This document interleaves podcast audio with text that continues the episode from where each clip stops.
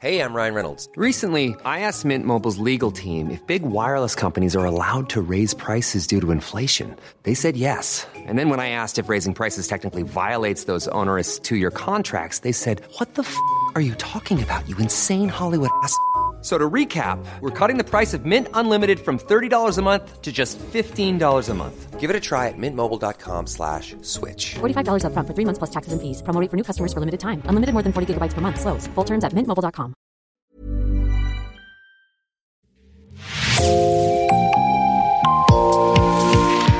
Bonjour et bienvenue dans l'actu dans la poche, le podcast quotidien d'actualité du Grand Sud-Ouest, signé Podcasting. Podcasting, ce sont des entretiens avec des journalistes, des médias indépendants de la région qui sont nos partenaires, mais aussi des séries, des longs reportages et des interviews. Je m'appelle Jean Berthelot de Lagleté et l'épisode du jour vous est présenté par Raphaël Larder de l'équipe Podcasting.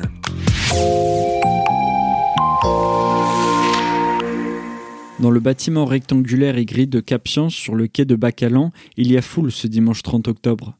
Des familles, des couples, des amis se massent devant un grand rideau noir. Ils sont venus pour une immersion afin d'incarner la vie d'une femme. Elle s'appelle Aouda, Marie, Vandana Ebi, Sheda ou Juanita. Elles viennent de Guinée, de France, d'Inde, du Kurdistan iranien, du Guatemala ou du Nigeria. Elles vivent aux quatre coins du monde et pourtant elles ont toutes vécu dans leur chair la même inégalité, les mêmes violences faites aux femmes, cette injustice entre les sexes. Elles ont confié leur histoire toute singulière à Cécile Delalande, directrice artistique de la compagnie des théâtres Arsanima. Après deux ans d'écriture et de mise en scène, ces témoignages ont servi à monter une exposition spectacle immersive. Le titre 24 heures de la vie d'une femme. L'objectif, provoquer une prise de conscience du grand public, déstabiliser les spectateurs et les spectatrices pour rendre compte des difficultés et des horreurs que les femmes subissent au quotidien partout dans le monde. Pendant une heure, les spectateurs incarnent donc l'une de ces femmes. Ils se baladent de salle en salle, accompagnés par la voix du personnage. Des comédiens jouent des amis, des journalistes. Ils apostrophent le public, les interpellent ou les félicitent. L'auditoire revit la naissance, l'enfance, l'adolescence, tous les traumatismes que ces héroïnes ont subis, qui semblent si personnels et si universels à la fois, et ce, jusqu'à la résilience puis à la rébellion. Des écouteurs sont distribués à des groupes de 20 personnes pour mieux suivre l'aventure, mais la majorité des spectateurs sont en fait des spectatrices. Après un mois de représentation, l'organisation a révélé qu'elle représentait 80% du public, un chiffre anormalement asymétrique, déplore l'organisme. Pourtant, les sujets abordés devraient toucher tout le monde, insiste Marion Lefebvre, chargée de production et de coordination de la compagnie de théâtre Arsanima. On a six histoires différentes, donc euh, on va aborder l'excision, on va aborder la migration, on va aborder le rapport entre les femmes et la terre dans la guerre. On va parler de violence conjugale, on va parler de, de plein de choses et ça dans différents pays du monde. Et l'idée, c'est aussi de, de, montrer que bah, ce qui se passe ici euh, ou ce qui se passe là-bas, il y a énormément de ponts et on peut relier les choses et que tout ça, c'est un seul et même système en fait qu'il faut euh, euh, changer et qu'on a besoin et des hommes et des femmes pour se rassembler et euh, changer ce système-là. Ce qui change dans l'immersion, c'est la proximité avec les acteurs. Le public joue le rôle principal, l'expérience nouvelle et moderne décuple les émotions. Euh, on a beaucoup de retours positifs. Les gens euh, apprécient en fait le, le fait l'immersion, la proximité avec les comédiens. Euh, et puis après, en fonction des, des histoires de, de chacun, ça, ça, résonne plus ou moins fort.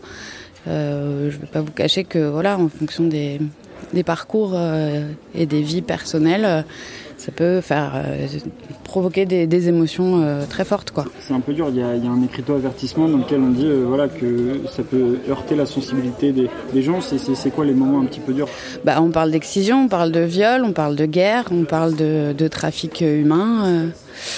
c'est c'est violent. Mais c'est la vie d'une femme, la vraie vie d'une femme dans ces pays-là. Oui, oui, c'est ça. C'est la vie, euh, la vie, et c'est bien d'en parler, et c'est bien d'accueillir aussi les émotions qui, qui sont suscitées. C'est important pour nous de, de, voilà, de présenter euh, ces histoires-là et de vivre nos émotions. Louise Villegas débarque à côté de Manon. Il est grand, les cheveux attachés, il déborde de sensibilité. Ce comédien et metteur en scène dans le spectacle insiste lui aussi sur le rôle des hommes dans ce combat quotidien que mènent les femmes. Alors, euh, je suis d'origine chilienne et la thématique euh, qu'on travaille, qu'on développe, c'est, un défi pour moi, un vrai défi. Pourquoi? Bah, Déjà, en tant que c'est un sujet souvent cantonné aux femmes, on va dire, entre guillemets. Hein. Mais c'est vrai que c'est un sujet qui m'interpelle pour mes origines, pour euh, la condition des femmes dans ma culture la culture très patriarcale euh, sud-américaine, on doit le dire, c'est vraiment très marqué. Donc c'est vrai qu'à partir de là, ça me, oui, ça me touche personnellement, déjà pour, pour ma vie personnelle, ma famille, euh, les femmes de ma famille euh, et tout ça. Que oui.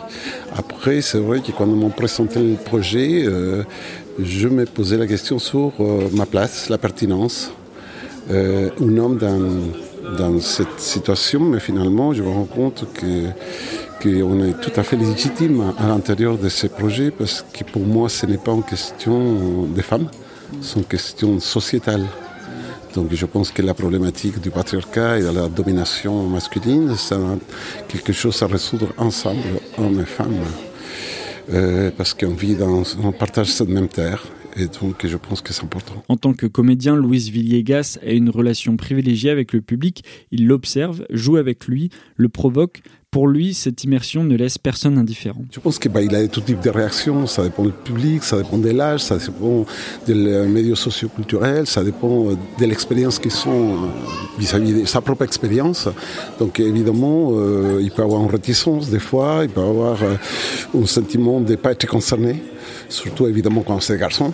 C'est hommes, peut-être euh, ils sont plus ces sentiments. Euh, pourquoi moi je de se sentir bizarrement dans la peau d'une femme. Tu vois, les demander ça, c'est plus complexe. Mais ça, c'est encore, c'est justement l'idée de travailler sur ces sujets-là.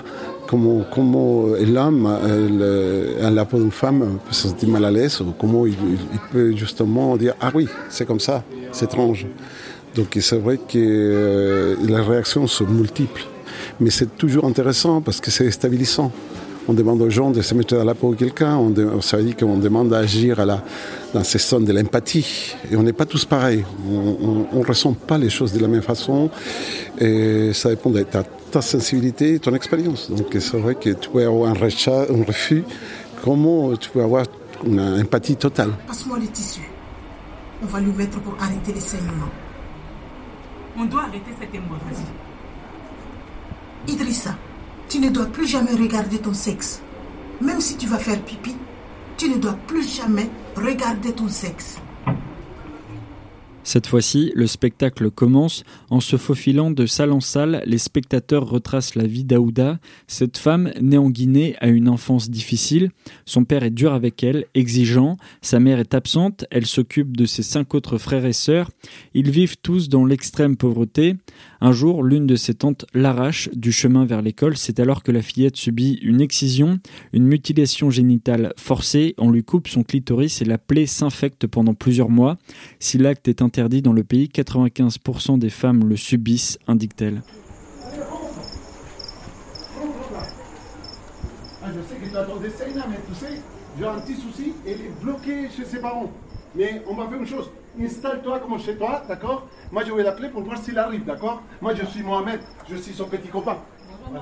bonjour Aouda. Alors installez-vous, je reviens. Hein. Ce traumatisme, Aouda va en faire une force et c'est ce long chemin vers la résilience que les spectateurs vont suivre pendant une heure.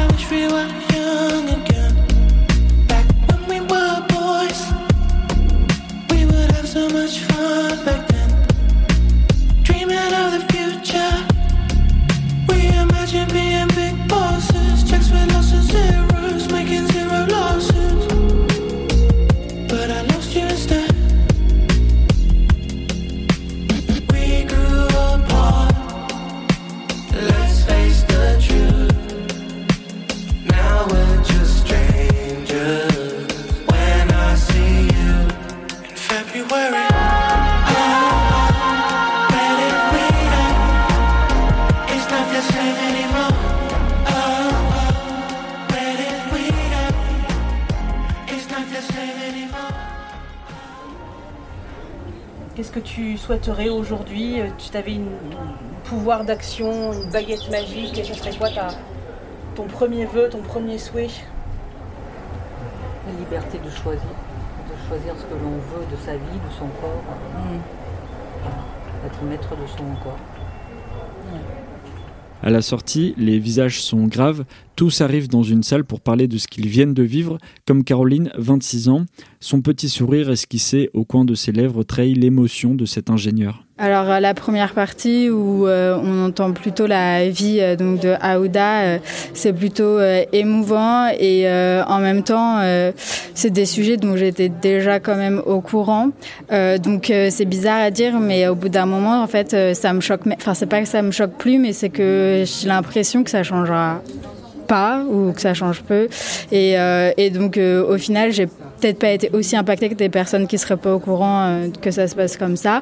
Et après, un autre moment où j'ai pu euh, ressentir vraiment beaucoup d'émotions, c'est euh, le parcours où on se fait plus ou moins insulter dans la rue, parce qu'au final, je pense que c'est des choses que ben, on a déjà vécues en Europe, alors qu'on n'a pas forcément vécu des choses de la vie d'Aouda, et ben, de se replonger dans un contexte qui peut nous faire mal au quotidien. en fait, c'est là, c'est un peu égoïste, mais c'est là où j'ai le plus d'émotions. Patrick, 64 ans, est lui très ému. C'est sa femme qui l'a fait venir.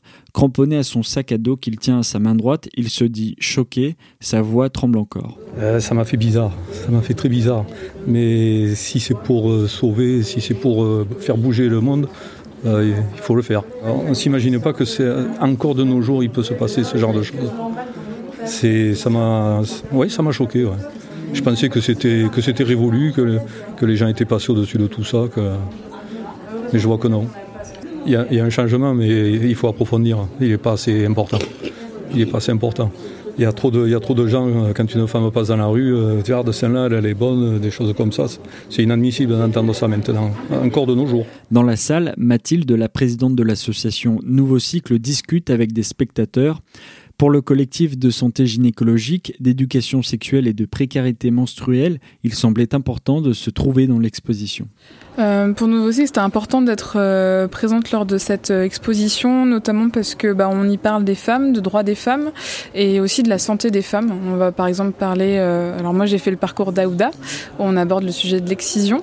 Aujourd'hui, il y a une association qui s'appelle les Orchidées Rouges à Bordeaux qui agit là-dessus, sur ce sujet. Et pour nous, c'est important justement de mettre bah, la santé gynécologique au cœur des débats parce que c'est aussi parler bah, des droits des, des, femmes, des droits des différents genres, d'égalité entre les genres. Et donc bah pour nous, ça avait du sens parce que même si parler aujourd'hui de, la sexualité et de la santé gynécologique euh, en France, c'est aussi de parler de manière universelle et de parler à toutes les femmes, mais aussi euh, aux hommes, euh, pour bah, qu'il y ait une mixité, qu'il n'y ait pas de tabou autour de ces sujets-là. Pour l'association, l'objectif est d'échanger autour de sujets qualifiés de tabous comme la ménopause, les menstruations le droit des femmes. Si l'exposition met en scène des parcours d'héroïnes venues du monde entier, en France, il y a encore du travail pour une prise de conscience encore plus forte, pense Mathilde. Bah, moi, en tout cas, à titre personnel, je considère qu'aujourd'hui, il y a encore euh, beaucoup à faire, même en France que euh, c'est des sujets euh, finalement dont on parle librement depuis peu, euh, que les droits des femmes c'est un sujet récent, même en France. ça fait, je sais pas, ça fait que depuis les années 40, quoi, 50 et encore que que ça et encore ouais que ça que ça ça a commencé en fait presque. Donc même aujourd'hui, une femme comme moi de 30 ans, elle considère que qui a un accès à une éducation, un niveau de vie très correct euh, dans un pays euh, développé, bah, moi je considère euh, qu'aujourd'hui j'ai affaire pour toutes les autres personnes concernées, même si elles sont pas dans ma, voilà, même si elles me ressemblent pas ou autre. le fait d'être juste d'être une femme, ça nous unit toutes et on a des, des droits à défendre, des accès à la santé. Aujourd'hui, rien que le droit à l'avortement, c'est pas encore quelque chose de totalement reconnu. Il y a pas si longtemps, en France, le Sénat a rétoqué le fait qu'on l'intègre à la Constitution. Donc euh, c'est un bel exemple, je crois déjà, ça dit beaucoup. Pour l'instant, les spectateurs hommes ne représentent que 20% du public, mais la compagnie de théâtre souhaite à terme que ce chiffre s'équilibre. Ce parcours d'une heure se veut engagé, il veut provoquer une réelle prise de conscience dans le public, et notamment chez les hommes. L'objectif, empêcher que les différents droits acquis de haute lutte par les femmes ne se perdent avec le temps. Il reste quelques jours jusqu'au dimanche 6 octobre pour venir à cette immersion à Cap Science, hangar 20, quai de Bacalan. La billetterie et les renseignements supplémentaires sont à retrouver sur le site www.cap-science avec un s.net. Merci Raphaël Larder. C'est la fin de cet épisode de podcasting. Merci d'avoir écouté. Réalisation Olivier Duval, rédaction en chef Anne-Charlotte Delange, production Sophie Bougnot, Clara Echari, Myrène Garaïco-Echea, Inès Chiari, Raphaël Larder et Marion Ruot, coordination éditoriale et programmation musicale Gabriel Taïeb, iconographie Magali Marico. Retrouvez-nous chaque jour à 16h30 sur toutes les plateformes d'écoute. Podcasting, c'est l'actu dans la poche.